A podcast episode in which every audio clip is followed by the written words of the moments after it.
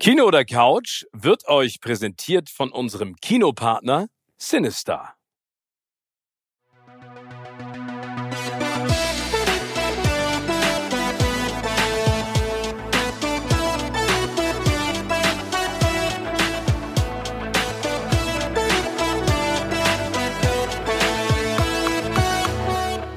Herzlich willkommen zu einer neuen Folge Kino oder Couch mit mir, Tim Affelt und Steven Gätchen. Steven, was war bei dir diese Woche? Kino oder Couch? Äh, bei mir war Kino.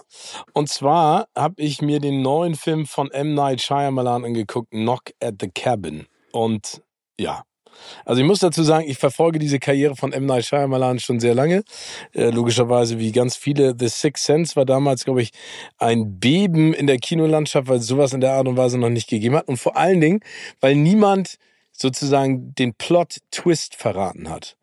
Und dann, Doch, mein Bruder hat mir den damals verraten. Ja, das war... Ist, Bevor du in den Film reingegangen das, bist. Genau, bei einem Abendessen hat, hat mein Bruder mir und ein paar, ein paar Freunden von dem Film erzählt, dass er den geguckt hat und dann diesen Plot-Twist am Ende dann verraten. Und wir guckten ihn alle an. Hä? Warum tust du das jetzt? Wir wollen den Film doch auch alle noch gucken. Ich habe ihn dann nach, im Nachhinein auch noch gesehen, aber das macht natürlich eigentlich aber alles. Hat er, aber hat er das mit Absicht gemacht oder hat er es aus Versehen gemacht, weil er nicht nachgedacht hat? Na, mein Bruder. Und welcher von mein, meinen beiden Brüdern? Mein Bruder John hat, der hat ah. den Hang dazu, ähm, einfach, wenn besondere Sachen passieren, er kann sie schwer für sich behalten, er muss sie dann erzählen. Er hat mir damals auch, werde ich nie vergessen, es hat sich irgendwie so eingebrannt, äh, bei den drei Fragezeichen. Ich hatte äh, das Hörspiel der Karpatenhund be äh, bekommen und er, und ich wollte es gerade anfangen zu hören, der sagte mir, ja, ja, der, der Karpatenhund, der Kopf, der ist im Swimmingpool. Und ich so, äh, wieso erzählst du mir das jetzt? Und das, ähm, das hat sich so äh, durchgezogen. Das durch ist ja Bösartigkeit. Das ist fast bösartig. Ich meine, ich habe ja auch zwei Brüder, ich weiß ja auch, wie das dann manche, oh, habe ich dir jetzt das Ende verraten? Das tut mir leid, wollte ich eigentlich gar nicht. Ja, das, das ist war, mies. Ist einer der Gründe, warum ich ganz, ganz lange keine Filme mit ihm zusammen geguckt habe. Ja, zu Recht. Ja, oder, oder es, es gibt ja auch diese äh, Leute, meine beste Freundin Gabi hat auch das große Talent, wenn du neben ihr im Kino sitzt, erzählt sie dir immer, was sie glaubt, was gleich passiert. Und das nervt so dermaßen, dass du nicht mehr den Film verstehst, sondern immer nur darauf achtest, was sie gerade von sich gegeben hat. Aber egal, also das, das war ja sozusagen der Start von M. Night Shyamalan. Dann hat er alles dran gesetzt mit Unbreakable und Village und Visit und wie sie alle heißen, das weiterzudrehen. Und es wurde immer absurder und immer abstruser und die Filme wurden einfach immer schlechter. Äh, der Höhepunkt war The Last Airbender. Was für ein unfassbar, unfassbar schlechter, schlechter Film. Unfassbar ja. schlecht. War dann auch noch eine Verfilmung, egal. Legende von Ang. Und dann ging es wieder so ein bisschen zurück zu Split. Also ich kann jetzt schon mal eins sagen. Es ist, also äh, vergesst den Twist-König M. Night Shyamalan.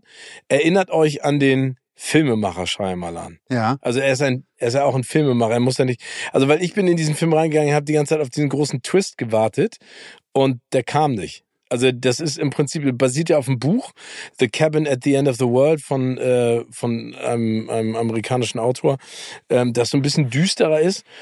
Also für mich, also es geht im Prinzip darum, äh, ein äh, gleichgeschlechtliches Pärchen mit ein, ihrem Adoptivkind ist in einer Hütte im Wald und es äh, klopfen auf einmal vier Fremde an die Tür. Zwei Männer, zwei Frauen. Einer ist Dave Bautista, also gespielt von Dave Bautista, und von Rupert Grint, äh, von unserem lieben äh, Ron Weasley. Aus Harry Potter. Ja, geil. Und die beiden Damen kennt man nicht so. Ähm, äh, das, der, das Pärchen, äh, die beiden Männer, einer spielt in Fleabag mit und der andere ist der König aus äh, der Musical-Verfilmung von Hamilton. Sensationell, liebe ich. Auf jeden Fall sagen sie, ähm, ihr müsst einen von euch drei opfern, um die Apokalypse der Menschheit aufzuhalten.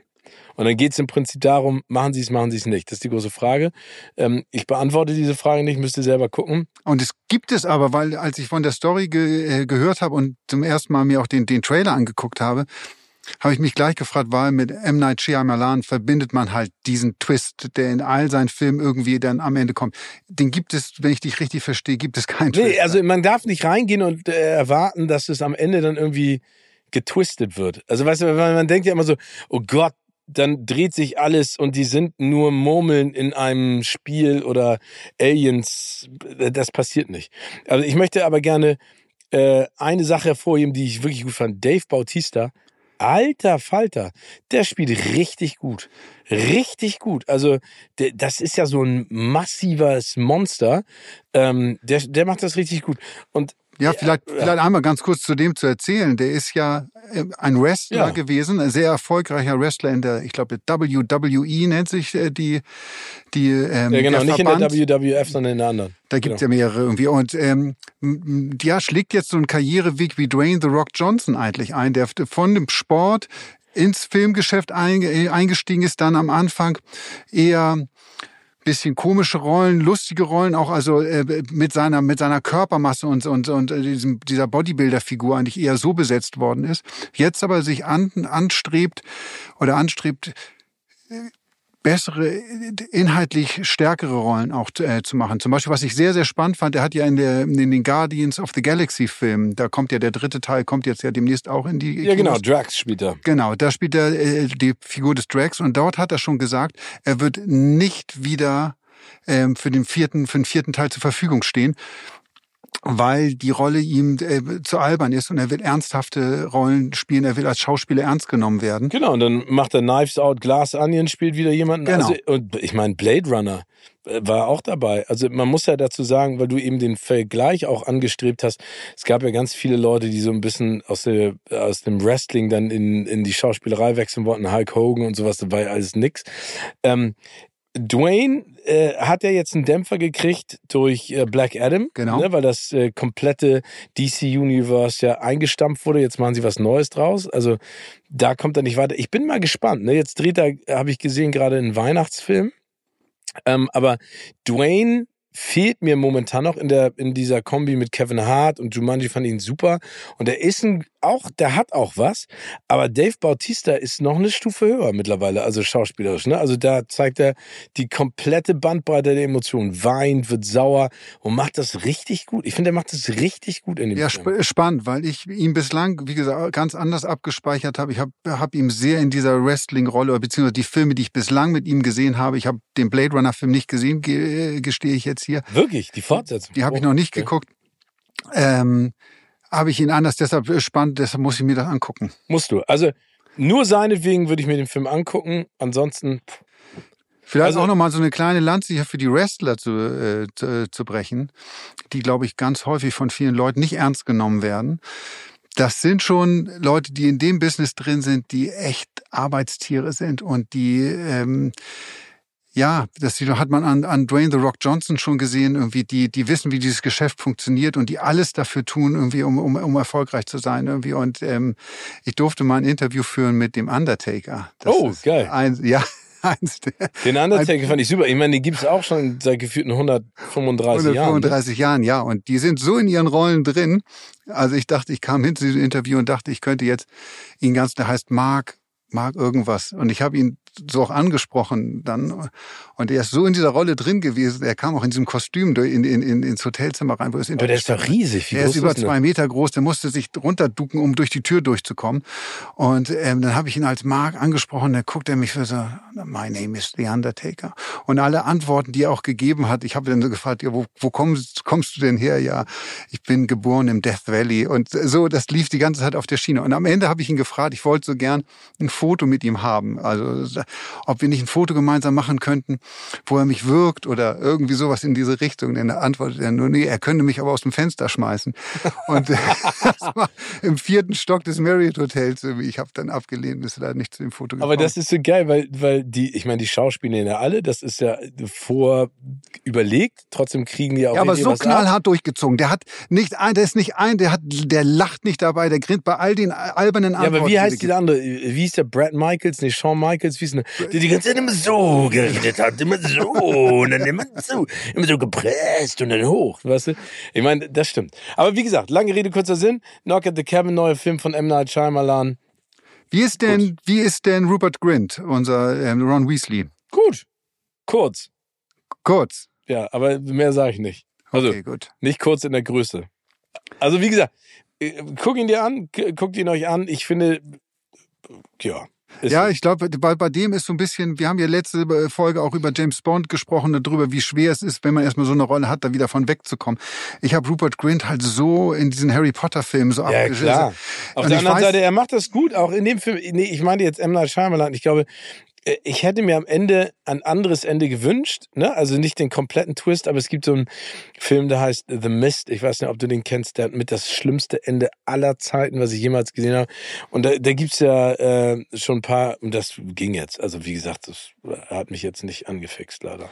Also ich, was ich bei dem Film Knock at the Cabin so spannend fand, du hast ja erwähnt, dass es auf, auf einem Buch äh, basiert und es das ist, dieses Buch ist auf einer Liste der am meist verfilmt, also wo der auf dieser äh, Blacklist, äh, genau. das alle verfilmen wollten, aber es keiner getan hat. Genau. Und da stand das wohl jahrelang drauf. Ich habe nie was von diesem Buch gehört. Irgendwie. Ja, auch nicht. Ähm, ja, aber das im Nachhinein, ich glaube, das ist auch ganz viel Marketing. Also bei Knock at the Cabin, also ein anderer Film mit Cabin ist zum Beispiel hier äh, Cabin äh, in the Woods. Cabin in the Woods mit Chris Hemsworth. Den ich zum Beispiel echt geil fand, weil das ist ein geiler äh, Twist am Ende. Ne? Also den könnt ihr euch mal angucken. Aber nichtsdestotrotz, hast du Serie geguckt oder Kino? Ich bin auf der Couch geblieben diese Woche, okay. ähm, weil ich so viel auf dem Zettel hatte und so viel unterwegs war. Und ich war echt ganz froh, mal zu Hause zu sein und nichts zu haben. Und ich musste jetzt was gestehen. Was Wird das jetzt unangenehm? Ist, was unsere Freundschaft beeinträchtigen könnte. Okay. Es könnte diesen Podcast auch vielleicht ruinieren, dass du es in Zukunft nicht mehr mit mir machen möchtest. Aber ich gestehe, dass ich der Bergdoktor geguckt habe. Finde ich gut.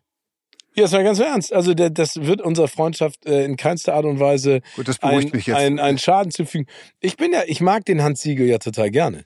Und ich meine, der Bergdoktor ist monstermäßig erfolgreich, immer noch und schon seit Jahrzehnten. Es ist nicht immer unbedingt die Storyline, die ich geil finde, aber ich habe es auch schon geguckt. Nein, das ist ein. Aber du bist hängen geblieben. Ich bin hängen geblieben. Es hat mir richtig gut getan, das zu gucken. Und es ist für mich so ein Phänomen, der Bergdoktor, weil also wie du ja weißt, betreue ich. Bist du auch Bergdoktor?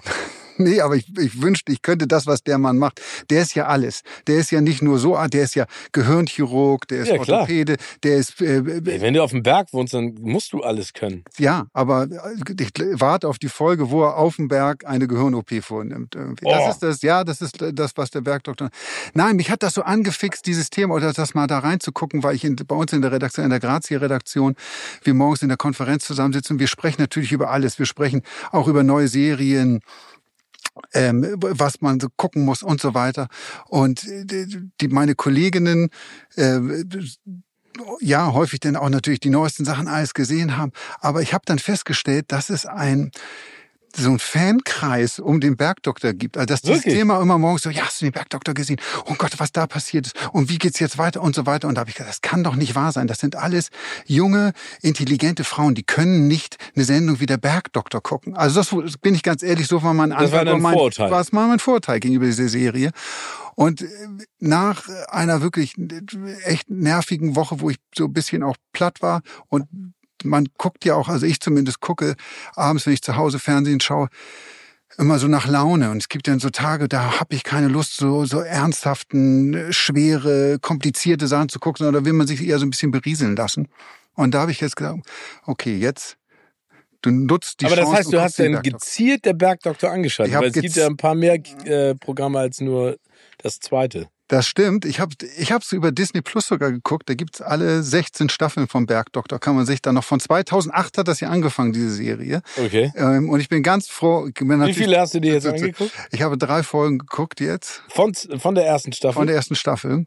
Oh. Und, und bin und bin sehr, sehr angetan irgendwie. Also ja, es war für, in dem Moment für mich, äh, fühlte sich das richtig an.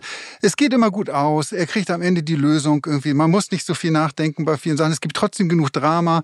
Ähm, aber es ist so eine heile, nette Welt da in Elmau. Ähm, das hat mir einfach in, momentan in dieser Zeit irgendwie, wo man ähm, ja so ein bisschen müde auch ist, oder ich zumindest ein bisschen müde war, hat mir das sehr, sehr gut getan. Aber kannst du mir denn die Frage beantworten, wie wurde er denn zum Bergdoktor? Oder ist es der Bergdoktor, Folge 1, er ist der Bergdoktor oder wird er zum Bergdoktor? Er wird zum Bergdoktor. Er ist nämlich eigentlich, also er kommt aus dem schönen Ort Elmau und ist dann aber nach New York gegangen, um dort Medizin äh, zu praktizieren. Das sieht man auch oder das erzählt? Das wird erzählt. Ah, okay. Das sieht man nicht. Er ist dann in New York gewesen und hat da an den, an den besten äh, Krankenhäusern der Welt gearbeitet irgendwie und hat alles erlernt, was er dann in dieser Serie dann, glaube ich, dann und Warum kommt er dann zurück nach Elmau?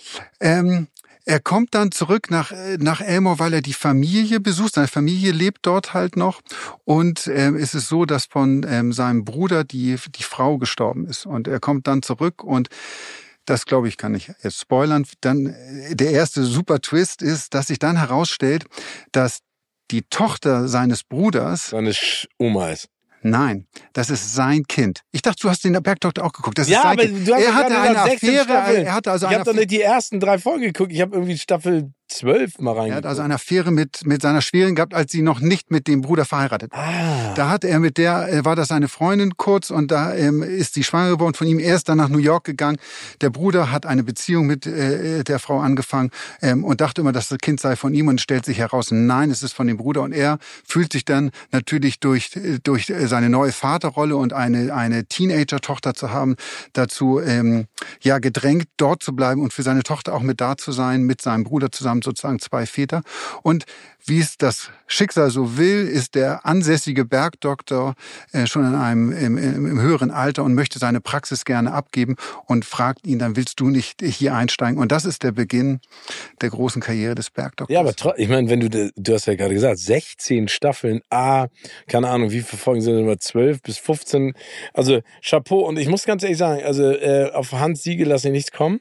Ein wirklich sehr, sehr feiner, sehr, sehr netter äh, Typ und ähm, ich glaube, das ist, was ist so ein bisschen, wir haben mal drüber geredet, ist so wie, ein bisschen wie damals bei den Echos. Ähm, das, es gibt immer die coolen, das sind so die Rapper und Hip-Hopper und alle, die belächeln dann immer so ein bisschen den Schlager pur und wie sie alle heißen. Ähm, und die, die, dieser Schlagerbereich verkauft so unfassbar viele CDs, äh, ausverkaufte Konzerte, Fans überall. Und bei den Hip-Hopern ist mehr Gold als glänzt. Äh, äh, mehr, mehr, äh, mehr, nee, wie heißt das nicht mehr Gold als glänzt? Äh, mehr, du weißt, was ich meine. Nicht alles glänzt. Nicht alles, was. Gold ist, glänzt. Du weißt, was ich meine. Auf jeden Fall ähm, äh, tun die immer so auf dicke Hose. Und bei den Echos immer, immer gemerkt, dann wurden die so verhöhnt und so ausgelacht. Und ich glaube, so ist es auch ein bisschen beim Bergdoktor. Weil ich erinnere das noch, dass er ähm, ausgezeichnet wurde, der Bergdoktor bei einer goldenen Kamera als erfolgreichste Serie. Und es war irgendwie so, die haben sich total gefreut, zu Recht, aber es wurde dann so ein bisschen belächelt. Wo ich dann im Nachgang auch denke, so, aber warum? Also warum wird es immer so belächelt? Ne? Warum? Also es ist doch super cool, dass es das gibt und so erfolgreich ist. Ja, ich finde, das äh, haben wir auch schon drüber gesprochen. Das sehe ich genauso. Man muss einfach anerkennen, wenn jemand erfolgreich mit etwas ist, dann macht der oder das Team darum irgendwas richtig. So Ja. und das äh, und das darüber kann man sich einfach erstmal freuen. Und aber ich gebe jetzt auch zu, ich habe es ja selbst, ich habe mich komisch dabei gefühlt, als ich es angeschaltet Das habe. ist ja unangenehm, hast die Vorhänge zugemacht habe ich kurzzeitig überlegt, und so die- Kapuzenpulli so zugezogen. ob ich die Vorhänge davor mal, nicht, dass die Nachbarn sehen, ey, beim Affen, der Klo- der, der Bergdoktor läuft Wir rufen die Polizei. Gen- Der ist verrückt geworden. Es ist jetzt soweit. Aber es hat mir jetzt, hat mir wirklich 30 Jahre in der Medienbranche haben ihn kaputt gemacht. Ja, und wenn du dir anguckst, wie viel, wie viel andere Sachen irgendwie von dem ernsten Zeug man guckt, wo man danach immer denkt, oh, komm, Ja, aber das- weißt du, da- das ist ja genau das, also äh, wir, wir können das mal kurz anstupsen. Die Wahrnehmung ganz häufig von Menschen, die Sachen machen, ob als Schauspieler, Schauspielerin, als Produzent oder Regisseurin, äh, das ist ganz spannend und da darf man dann nicht anpieksen, egal wie konstruktiv man damit umgeht. Da, da schlägt einem immer eine, eine Welle der, ja, wie soll ich das mal sagen, der nicht ganz äh, jugendfreien äh, Reaktion entgegen. ja, Und das habe ich schon ein paar Mal äh, mitbekommen, wo ich dann auch im Nachhinein dachte, was soll das? Ne? Also lies dir das doch erstmal durch und versteh doch erstmal, was ich da gesagt habe, bevor du mich persönlich so angreifst. Aber das ist in Deutschland äh, sehr schwer. ja, ich bin da immer auf der, auf der, auf der Seite. Wer austeilt, äh, muss auch einstecken können. Das können wir. Nicht? Ähm, man sieht halt leider äh, in der Unterhaltungsbranche, Unterhaltung hat sehr viel mit Emotionen zu tun. Leute stecken viel Zeit, Energie, Emotionen in Projekte rein. Finde ich auch Und wenn dann, finde ich auch gut. Äh, aber sie müssen dann auch mit klarkommen, dass es vielleicht auch mal ein bisschen Kritik daran gibt irgendwie. Und das können leider nicht alle. Ähm, das, da müssen sie durch, da müssen wir auch durch, finden bestimmt auch nicht alle gut, was wir hier machen. Nein. Ähm, und dann ist es auch in Ordnung. Aber ich finde ja immer konstruktive Kritik, damit kannst du ja umgehen, ne? Aber dieses Bösartige in der Sekunde ist, ist falsch. Aber gut, Aber dann bist du am Bergdoktor hängen geblieben. Ja, beim Bergdoktor, aber das, was du gerade angesprochen hast, leitet ganz gut über zu etwa einem anderen, einer anderen Sache, die ich mir angeguckt habe. Und da Ja. wollte ich unbedingt mit dir sprechen, Ja. weil wir gemeinsam ein sehr nettes Abendessen mit dem Hauptdarsteller hat, hatten. Ja. Und zwar habe ich mir bei Amazon Prime ist ja gestartet jetzt gefesselt. Hm. Ähm, oder wird, ich glaube, der Titel ist German Crime Story gefesselt. Mhm. Ähm, mit Oliver Masucci in der Hauptrolle und geht um einen True Crime Fall und dem Säurefassmörder in Hamburg. Hamburg, Hamburg Barmbek, glaube ich. Und wir beide hatten das große äh, nette Glück mit Oliver Masucci zusammen, als er gerade in Hamburg war und und diese Serie drehte, ein Abendessen zu haben. Und ich habe so zwei Sachen da, die mir sich bei mir so eingebrannt haben. Erstmal, wir waren im Tarantella essen mit ihm zusammen und ich habe, glaube ich, in, seit 20 Jahren das erste Mal ein Cordon Bleu wieder gegessen. Etwas, was man normalerweise nicht, Cordon Bleu ist irgendwie so, ist es irgendwie so ein 80er, 90er Gericht. Ich habe das da gegessen und ich habe es geliebt. Es ist Weltklasse. Also wer mal ein richtig gutes Cordon Bleu essen möchte, sollte dahin gehen. Das war das eine, was sich mir eingebra angebra- eingebrannt hat. Das andere war Oliver Masucci. Du kanntest ihn ja schon vorher. Und ich muss einfach sagen, es ist eine so beeindruckende Figur. Also beeindruckend, ich, für mich so richtig ein bisschen einschüchternd, gebe ich Ja? jetzt auch rückblickend zu. Ja, ich habe immer so die ganze Zeit gedacht, der ist wahnsinnig nett, der ist, äh, man kann sich super mit ihm unterhalten, der hat so tolle, spannende Geschichten zu erzählen. Ähm, aber es ist auch so ein Typ, wo ich denke, so, uh, mit dem willst du keinen Ärger haben. Also der, der, ähm, deshalb muss ich jetzt vorsichtig sein, was ich sage, irgendwie über gefesselt. Irgendwie, ich habe wirklich ein Ja, bisschen okay, aber Angst. ich kann dazu ja nur sagen, ich fand, das war auch ein super Abend. Ähm, Ich bin ja ein großer Fan von Olli, weil ich finde, der ist als, also der ist als Mensch, glaube ich, total leidenschaftlich und vor allen Dingen auch als Ja, Schauspieler. ja. Hast du ja auch in der Konversation direkt mit ihm gemerkt. Und man muss sich ja mal überlegen, Schachnovelle, Wahnsinnsleistung. Jetzt spielt er auch in dem, sag ich mal, Harry Potter Universum eine wichtige Rolle. Und ich finde das ganz toll, dass es so jemanden gibt und der hat so einen Bock. Und immer wenn ich so zwischendurch mal mich mit ihm austausche, dann ist er da und dreht da. Der ist ja nur unterwegs. Ja. Das ist ja Wahnsinn, ne? Und der, der lechzt so richtig nach einer Herausforderung. Und so geht er auch, glaube ich, durchs Leben. Das ist vielleicht dann manchmal ein bisschen einschüchtern, aber ich finde es auch total bewundernswert, dass da jemand so einfach so dabei ist, ne? Ja, aber der hat so eine Präsenz. Ja, auch. Wahnsinn. Der kommt rein in diesem Raum. Ich saß und der kam rein in diesem. Hat, der hat gleich so eine, es gibt ja, die Amerikaner nennen das to own a room. Ja. Ja, der kommt rein und der nimmt den Raum in Beschlag. Das ist für mich so, wenn ich den vergleiche, muss ich so, ich denke so an Al Pacino, ich denke an Robert De Niro. Wow. Ja, ich muss wirklich sagen, ich fand, das war ein, deshalb sage ich, so ein echt beeindruckender Typ. Ähm, Und jetzt kommen wir aber zur Serie. sehr, auch da, ich, Oliver, ich werde mich nicht mit dir anlegen. Nein, ganz ehrlich, es ist ein grandioser Schauspieler und er ist auch in dieser Serie ganz, ganz toll. Ich habe momentan persönlich ein Problem mit dieser Form von, von Serien. Also es ist einfach diese True Crime Sachen, wo jetzt in diesem Fall der Säurefassmörder äh, so dargestellt werden. Ich bin nicht in der Stimmung für solche Sachen. Irgendwie. Aber es- zieht das ich hab- runter. Ja, aber ich habe gelesen, das war ja auch, glaube ich, so ein bisschen das Problem bei Dama oder Dama. Genau, gutes Beispiel. Ja. dass dass das Verbrechen nach hinten rückt und die Person in den Vordergrund kommt und die so versucht wird, so Sympathien zu kreieren.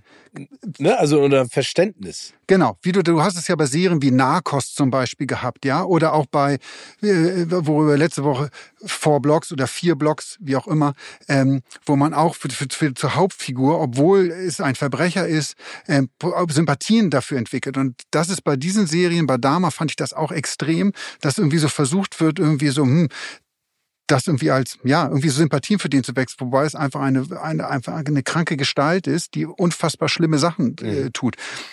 Das ist bei Gefesselt teilweise ein bisschen ähnlich. Ich habe die Serie nicht zu Ende geguckt, aber ich gucke sie alleine zu Ende, weil ich Angst habe, dass Oliver Masucci kommt. Und ähm, Aber das heißt, du hattest das Gefühl, dass die Darstellung der Figur ähm, zu, keine Ahnung, wie nennt man das dann, zu positiv war? Ja, also ich habe jetzt drei Folgen geguckt. Und ja, das, das ist ein, dieser Reik, also der Mörder ist sehr smarter Typ eigentlich irgendwie und so wie der dieses Spiel, was er auch mit den Ermittlern äh, macht und wie er mit denen umgeht und den Lügen erzählt und so weiter, das ist schon, das hat so ja, der ist was der dämonisches irgendwie, wo du denkst, wow, das ist schon irgendwie ähm, Ja, nicht, Ja, er will nicht gekriegt werden. ja, nicht cooler Typ, aber wie ist sehr smarter Typ und äh, ja.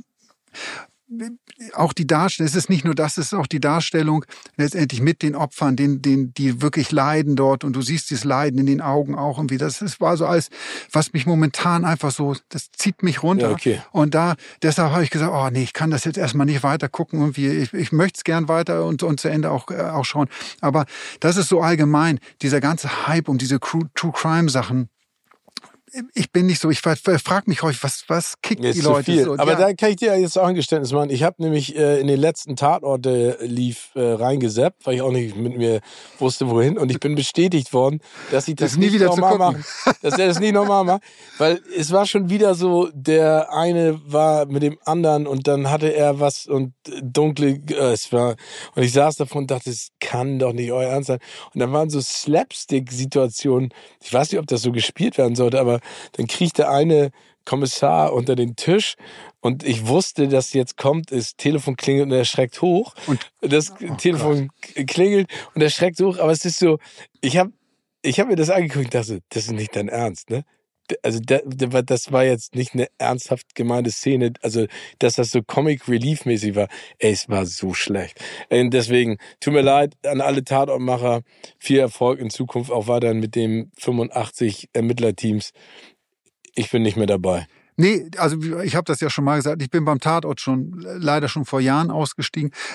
Ich bin Ah. noch nicht mal eingestiegen in Aber, den Zug. aber unter anderem auch deshalb, weil mich beim, und das ist dann wiederum, jetzt widerspreche ich mir so ein bisschen, bei Gefesselt und Dame und so weiter ist es mir vielleicht too much, aber dass der, die Verbrecher in den Tat oder die, die Mörder in den Tatort äh, folgen, die sind eher immer so wirklich so eine Nebenrolle. Denen wird nicht eine gewisse Präsenz, dieser Figur wird nicht eine gewisse Präsenz eingeräumt. Geht gar nicht in die Tiefe, weil es gar nicht immer das Tiefe, genau. Gleiche. Nee, de- weil, weil die Kommissare und die Kommissarinnen, die haben ja das größte Package zu tragen. Das habe ich ja immer gesagt. Da ist diese Geschichte mit äh, Vater, der Mutter, der Schwester, des Opas, der Hund tot, Affe tot, alles tot. Äh, die tragen ja dieses Riesenpaket an Emotionen mit sich rum. Da ist gar kein Platz für was anderes in anderthalb Stunden. Ja. Aber immer noch 12 Millionen Leute schlafen entweder mit der Fernbedienung in der Hand ein und deswegen wird's gewertet, aber es ist immer noch extrem erfolgreich. Und es hat ja auch zu Recht seine Fans. Ist auch alles gut. Vielleicht ist es auch mittlerweile Kult, sich das anzugucken. Ich glaube, das ist bei ganz vielen Leuten, das ist so ein, äh, so ein Sonntagabendritual. Äh, ja, also abends 20.15 Uhr, jetzt geht der Tatort los irgendwie und das gucken wir jetzt seit 10, 20 Jahren jeden Sonntag und das machen wir jetzt, machen wir jetzt auch weiterhin. Aber das sind auch, also äh, vielleicht kommen wir da auch direkt zu unserem nächsten äh, äh, wunderschönen Punkt, weil beim Tatort ist ja auch ganz häufig dieser Untertitel so, die keine Ahnung, der Pferdekopf im Salzmoor oder ne, was da, also das waren ja die Christian Ulm und Nora Tschirner, die fand ich übrigens gut, weil Christian und, und Nora mag ich total gerne. Das ist so abgespaced. Das war so eine Art Kammerspiel mit ganz viel Augenzwinkern, das habe ich gemocht. Nein, aber ähm, bei Tatortfilmen ist ja ganz häufig so, dass der Untertitel dann auch so ein bisschen die Folge beschreiben soll. Wir haben ja letzte Woche schon angekündigt, wir wollten über absurde Filmtitel und auch Untertitel sprechen. Und Genau. da sind wir beide mal so ein bisschen in die tiefsten Tiefen der Filmtitelarchive runtergegangen und haben unsere fünf Top gefunden.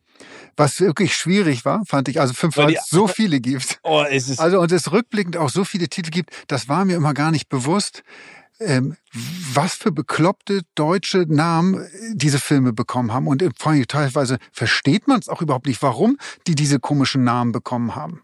Nee, weil, nee, genau. Also, nee, weil ich, also es hilft nicht und es beschreibt auch nicht mehr im Film. Aber jetzt fangen wir mal an mit deinem fünften Lieblingstitel.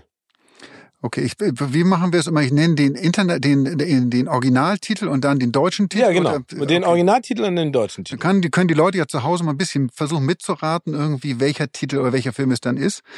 Auf Platz fünf ist bei mir Escape from New York Ja, okay. Äh, mit Kurt Russell. mit Kurt Russell. Deutscher Titel Die Klapperschlange. Ja. Und ich glaube, ich war, hm, wie alt muss ich gewesen sein? 13, 14, irgendwie, als ich den Film das erste Mal gesehen habe. Damals Top. top. Der, Der großartig. der, ein großartiger Film. Ich habe Kurt Russell dafür geliebt. Ich liebe ihn heute noch dafür. Ähm, Die Fortsetzung Escape from LA war das Schlimmste, was ich jemals gesehen habe. Mit dieser peinlichen CGI-Welle, die er dann wächst. Oh Gott, was Ja, aber ein gutes Beispiel für, dass es von bestimmten Filmen einfach keine Nee, Fortsetzung Dingen- geben sollte. Nee, und vor allen Dingen, die war ja auch, das ist ja das klassische nach 10, 15 Jahren. Und er ist, er hat die Rolle ja genauso gespielt wie damals, was einfach so slapstick-mäßig auch zeitweise rüberkam, obwohl es gar nicht so sein sollte. Aber egal.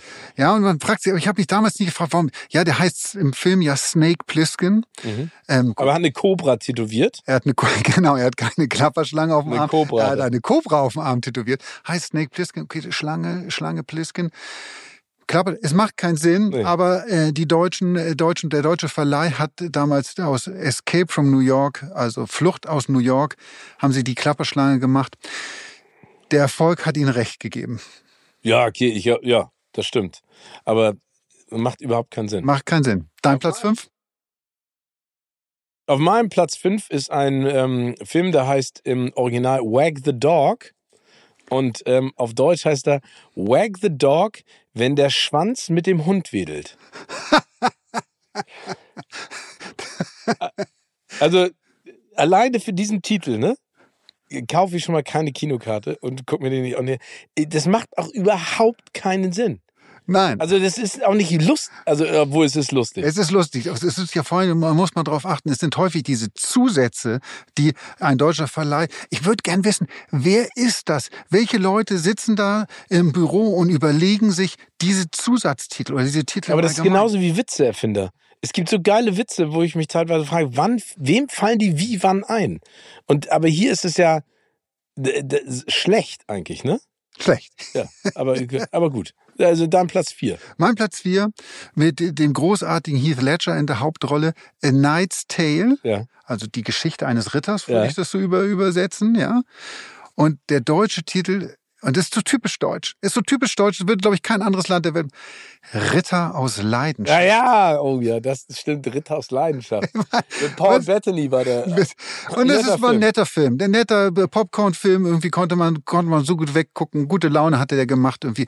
Aber, Und weißt du was, der hat den Style von dem neuen Dungeons and Dragons, der jetzt ins Kino kommt. ja. Weil damals hatte, hatten die ja auch alle äh, Paul Bettany, Kurzhaarfrisur, Heath Ledger auch. Das war ja im Mittelalter spielend, aber eigentlich so modern gemacht. Auch die Kostüme und Outfits und die, die Sprüche und sowas, ne? Und dazu rockige Musik haben sie dazu Ja. eingebaut. Nee, das, der war in Ordnung, der Film. Aber wie gesagt, dieser Ritter aus Leidenschaft. Und ich glaube, Ja. ich hätte ihn mir nie angeguckt, hätte damals nicht Heath Ledger die Hauptrolle gespielt.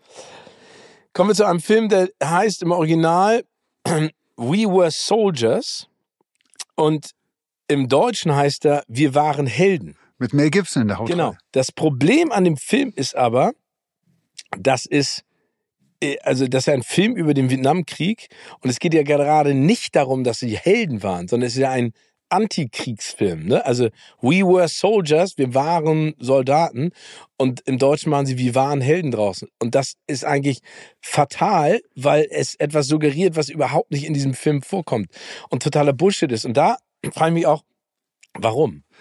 Warum? Und warum erlaubt der Originalverleih oder, der, oder auch der Regisseur und die Produzenten dieses Films war äh, äh, We Were Soldiers ist ja soll ja ist ja ein Antikriegsfilm. Es geht ja darum, wirklich Ja. Die, die, die, das, das Schlimme des Krieges zu zeigen.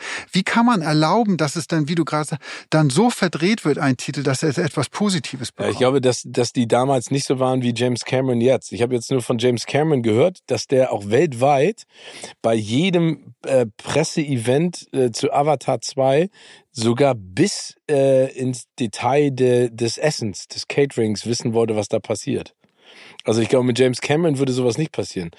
Ja, aber Mit zu dem Zeitpunkt, als, als der gedreht worden ist, damals, glaube ich, gab es noch, weiß, gab, lebte Stanley Kubrick damals noch? Oh, Keine Ahnung. Der ist ja, der ist ja, wenn als seine Filme hier in Deutschland in die Kinos gekommen sind, ist der der- die Kinos abgefahren und hat geguckt, ob die Leinwand auch groß genug ist, Ja, irgendwie, um seine Filme in einer vernünftigen Form da, darzustellen. Ja. Ja. das ist ein richtiger, ja, ein ja, anderer. genau. Aber wie gesagt, das, das fand ich komisch. Weiter geht's. Platz, mein Platz drei jetzt. Ja. Ähm, Sandra Bullock in der Hauptrolle. Der Film heißt The Heat. Ja, genau, mit Melissa McCarthy. Genau, eine Komödie um zwei ermittelnde Polizistinnen. Ähm, und der deutsche Titel ist Taffe Mädels. Was? Taffe Mädels. Ich meine, also The Heat, die Hitze. Warum nennt man die Taffe Mädels? Ich hab, habe mal tough moderiert. Also, ne, ne, also nicht äh, Ah, moderieren war ich TAF, T-U-U-G-H, sondern eine Sendung namens TAF. Ja, T-A-F-F, oder? Genau. T-A-F-F-E-E. Ja, und das Lustige ist, dass T-A- taffe Mädels genauso geschrieben wird. T-A-F-F-E. Echt? Ja, nicht wie taff, das englische Wort, sondern Taffe, Taffe. Mädels. Und ich musste, musste sofort an, eigentlich an so eher so Filme wie Mädchen, Mädchen oder irgendwie so, so, so, so Cottage. Girl Ja, äh, stimmt. äh, Filme denken. Aber nein, es handelt sich um eine, eine Polizeikomödie. Auf meinem Platz drei sind zwei Filme, wenn ich die mal so nennen darf. Also einmal About a Boy, kennen wir alle mit Hugh Grant. Äh, der Untertitel heißt About a Boy oder Der Tag der toten Ente. Auch wieder so ein geiler Zusatz, den ich großartig finde. Und der andere ist mit ähm, äh, Magnum, äh, mit Tom Selleck. Und der heißt im Original Quigley Down Under und übersetzt Quigley der Australier. Mit, Also weil, weil das hätte man ja, weil nicht, man, ja, man hätte es nicht verstanden. nein, man hätte es Deswegen nicht ist verstanden. ganz wichtig, dass man das dann nochmal übersetzt. Also es, es gibt ja, wir kommen ja gleich noch zu unseren absoluten Top-Hits. Ich glaube auch schon, dass ich weiß, welcher Film bei dir auf zwei oder eins gelandet ist, weil die Übersetzung macht auch überhaupt keinen Sinn. Aber das ist wieder so, es macht, es macht keinen Sinn. Nein. Es macht, also, weil, weil es gibt ja auch genügend, und da kommen wir gleich zu, genügend englische Titel, die für den deutschen Release einfach auf, Deut äh, auf Englisch übersetzt, also in ein anderes Englisch übersetzt wurden. Genau. Platz zwei. Platz zwei, genau. Und da bin ich bei einem deiner Lieblingsschauspieler, Jean-Claude Van Damme. Ah ja, absolut. Jean-Claude Van Damme, Steven Seagal, äh, Michael Dudikoff, ähm, das sind für mich alles Veteranen des Shakespearean äh, Filmemachens. Das, bei Jean-Claude Van Damme muss ich immer an eine Geschichte denken. Der hatte ja wirklich nach, der hat ja große Erfolge mit Bloodsport und solchen Filmen, diese ganzen Kung-Fu-Filme, wo er immer einen, einen Spagat zwischen Stühlen, Wänden oder wie auch immer machen durfte. Ich mache das auch, Äh, immer noch. Das weiß ich. Aber der hatte, glaube ich, im Gegensatz zu dir, eine wirklich sehr, sehr schwere Phase, wo er, wo er viel Drogen genommen hat und ihm der ganze Erfolg auch ein bisschen zu, zu, Jean-Claude Van Damme kann ich dir auch so eine geile Geschichte erzählen. Aber und mal. war in Amsterdam in einem Hotel und dort musste ihn dann die Polizei überwältigen, weil er, das hat er selbst erzählt, weil er so im Wahn war, dass er überall alle aus im, im Hotelzimmer alle Steckdosen aus der Wand gerissen hat und hat dabei immer geschrien, hier sind überall Kameras, hier sind überall Kameras und hat überall die Steckdosen rausge... Und dann ist die, ähm, hat die Hotelleitung die Polizei gerufen und dann haben sie ihn festgenommen. Und, und wie hieß jetzt der Filmtitel? Ach so, ja, genau. der Filmtitel. Weil ich- nicht, ich einer, nicht, einer seiner, nicht einer seiner besten Filme, aber zeigt einfach den Irrsinn deutscher Verleiher. Der Film heißt im Original Black Eagle. Ja, ich war. Und der, der deutsche Film ist, jetzt kommt ihr nicht drauf, das heißt nicht Schwarzer Adler auf Deutsch, sondern der deutsche Titel ist Red Eagle. Richtig so. Und keiner weiß warum. Höchstwahrscheinlich sollte da ein, ein Feindbild äh, mit den Russen irgendwie erzeugt werden. Ähm, Black Eagle, Eagle wird zu Red Eagle. Ich habe auch eine schöne Geschichte. Ich habe irgendwann mal, ah, das ist auch noch zu MTV-Zeiten gewesen, das ist jetzt wirklich 25 Jahre her, habe ich in Cannes, war ich beim äh, Filmfestspiel in Cannes und habe da gedreht. Und da sind wir dann mit dem Team, oder war das schon zu Tough-Zeiten? Zu taffe Mädelszeiten, ähm, sind wir dann auf äh, einer Party von Jean-Claude Van Damme gelandet. ja, Heide Witzka. da ging's rund. Da ging's rund. Da, also wirklich, das ist alles. Eine der Promi-Partys heutzutage sind bei solchen Promi-Partys ja Handys mittlerweile nicht mehr erlaubt. Die muss Ja, man ja, die muss man ja wenn, am Leo, wenn Leonardo DiCaprio seinen Geburtstag feiert, keine Handys. müssen alle ihre Handys abgeben. Da müssen wir auch noch mal eine kleine. Oder hier, Beyoncé hat doch jetzt gerade so ein riesen Konzert gegeben, auch keine Handys erlaubt. Genau. Aber ich, ich finde es ehrlich gesagt auch ganz gut. Ich finde es echt, ich finde es auch zeitweise wirklich anstrengend, ähm, dass das dann überall auftaucht und alle tausend Fotos machen und so. Das ist ja total. ja, ich war, ich war letzte Woche in, in Berlin in einem ähm, Restaurant äh, essen im Nobelhart und Schmutzig. Ähm, Nobelhart. Nobelhart und Schmutzig, ja. Ein, Du kommst rum. Ich komme rum. Ein ganz tolles Restaurant mit, ähm, ein, äh, ja, muss man wirklich sagen, ähm, das hat mir alles sehr gut gefallen. Da ist Fotografieren und Film verboten. Super. Fand ich im ersten Moment so, hups. Und dann habe ich gesagt, äh, wie cool eigentlich, weil äh, ich meine, wir kennen genug Leute, die Aber du das machst Essen das so kommt auf Food, den du hast Tisch. doch so eine Food-Porn-Seite auch, wo du das immer fotografierst, alles und zeigst. Das hat dich äh, bestimmt Nein, verletzt. ich hasse das. Ich finde es furchtbar. Ich finde es furchtbar, wenn Leute beim Essen, äh, das erste kommt auf das erste ihr Telefon. Wofür? Für wen denn? Ja, guck mal, ich esse hier ein Cordon Bleu. Na gut. Ähm, mein nächster Titel auf Platz zwei äh, schlägt in dieselbe Kerbe wie deine. Äh, dein Filmtitel eben gerade 96 Hours mit Liam Neeson, äh, das sozusagen ja seine Karriere revived hat. Ich meine, der ist Genau. ein Characters Actor, aber da hat er gezeigt, dass in dem in dem älteren Mann auf jeden Fall noch eine ganze Menge drinsteckt. Unter anderem ein Geheimagent. Ja, und äh, der heißt im Deutschen Taken. Also 96 Hours to Take. Aber, aber obwohl, ich mu muss sagen, Taken passt, also ist ja, also zu der, Ja. zum Inhalt.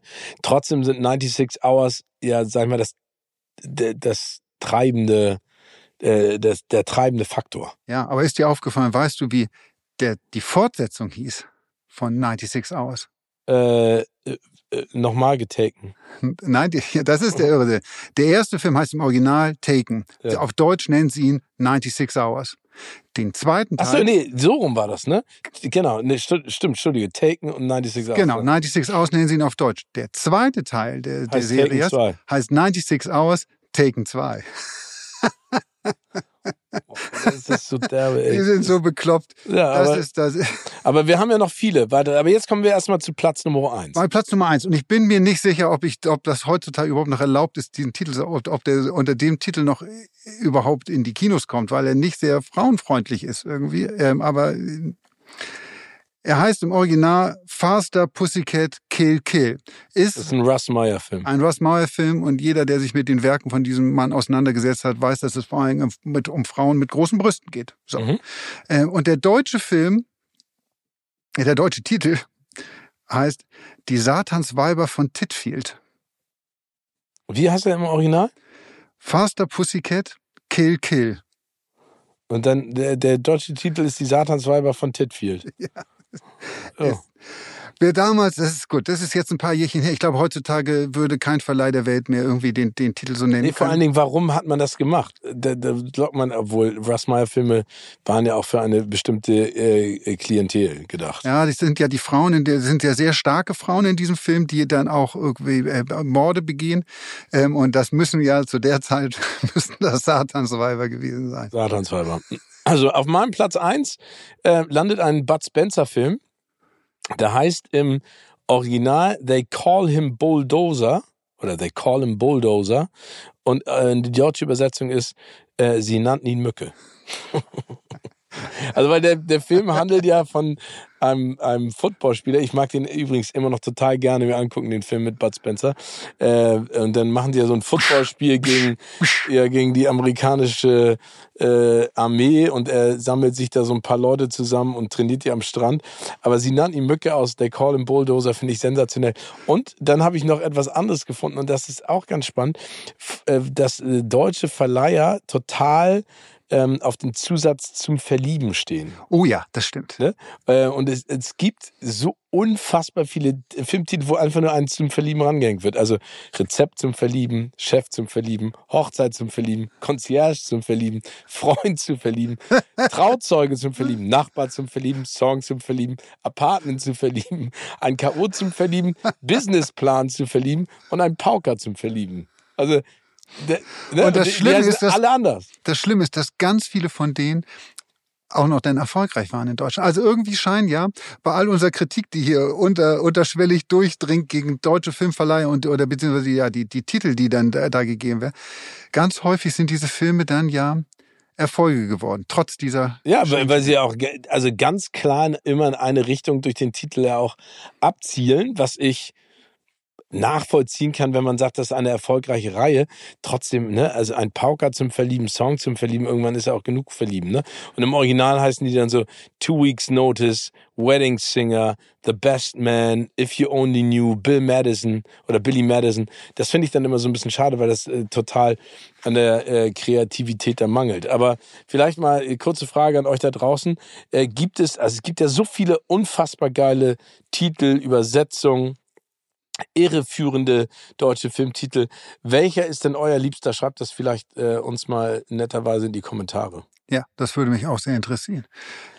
Ja gut, ähm, und ein Riesenthema, was natürlich jetzt so ein bisschen Nachklang gefunden hat, äh, oder Nachhalt, würde ich jetzt eher sagen, weil ähm, ein deutscher Film zwei Rekorde gebrochen hat. Zwei Rekorde bei den Oscars, und zwar bei den Oscar-Nominierungen. Die Oscars werden ja erst äh, hoffentlich im März dort, hoffentlich vergeben. dort dann auch.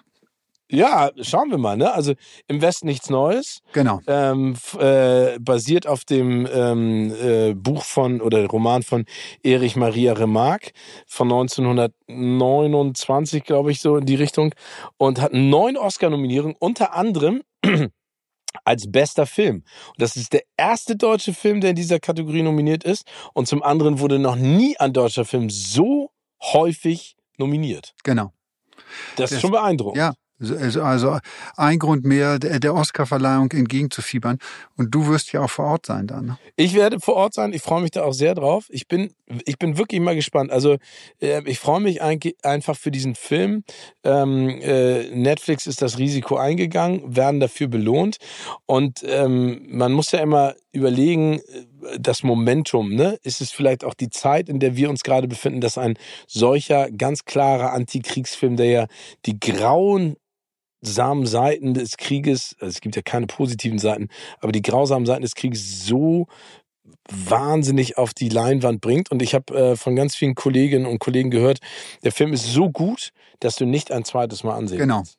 Ne? Ja, weil er, weil er wirklich was mit einem macht. Und das ist ja das wirklich Tolle dann an Filmen, dass wenn sie so Nachwehen haben und, und man das ja auch mit nach Hause nimmt und in den Gedanken irgendwie nicht so schnell aus dem Kopf bekommt irgendwie. Und das, allein die Thematik des Films kann man sich, glaube ich, jeder, der ihn noch nicht gesehen hat, denken. Aber die Bilder sind so, so stark und so hart.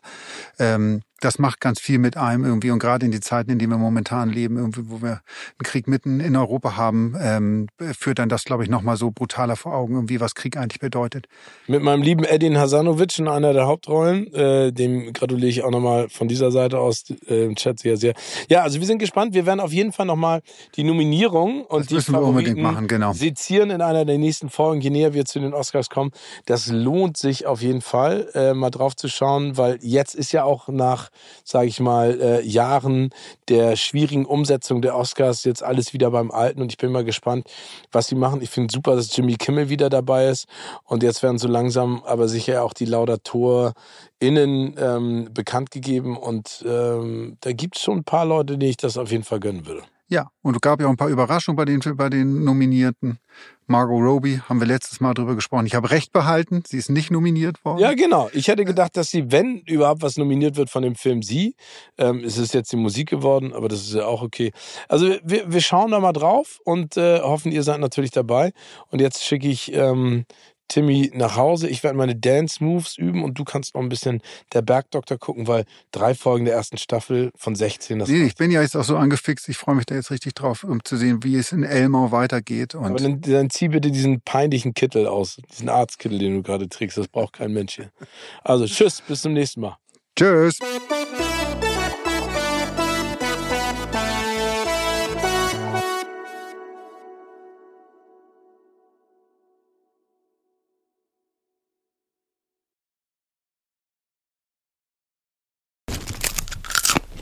Kino oder Couch wurde euch präsentiert von unserem Kinopartner Sinistar.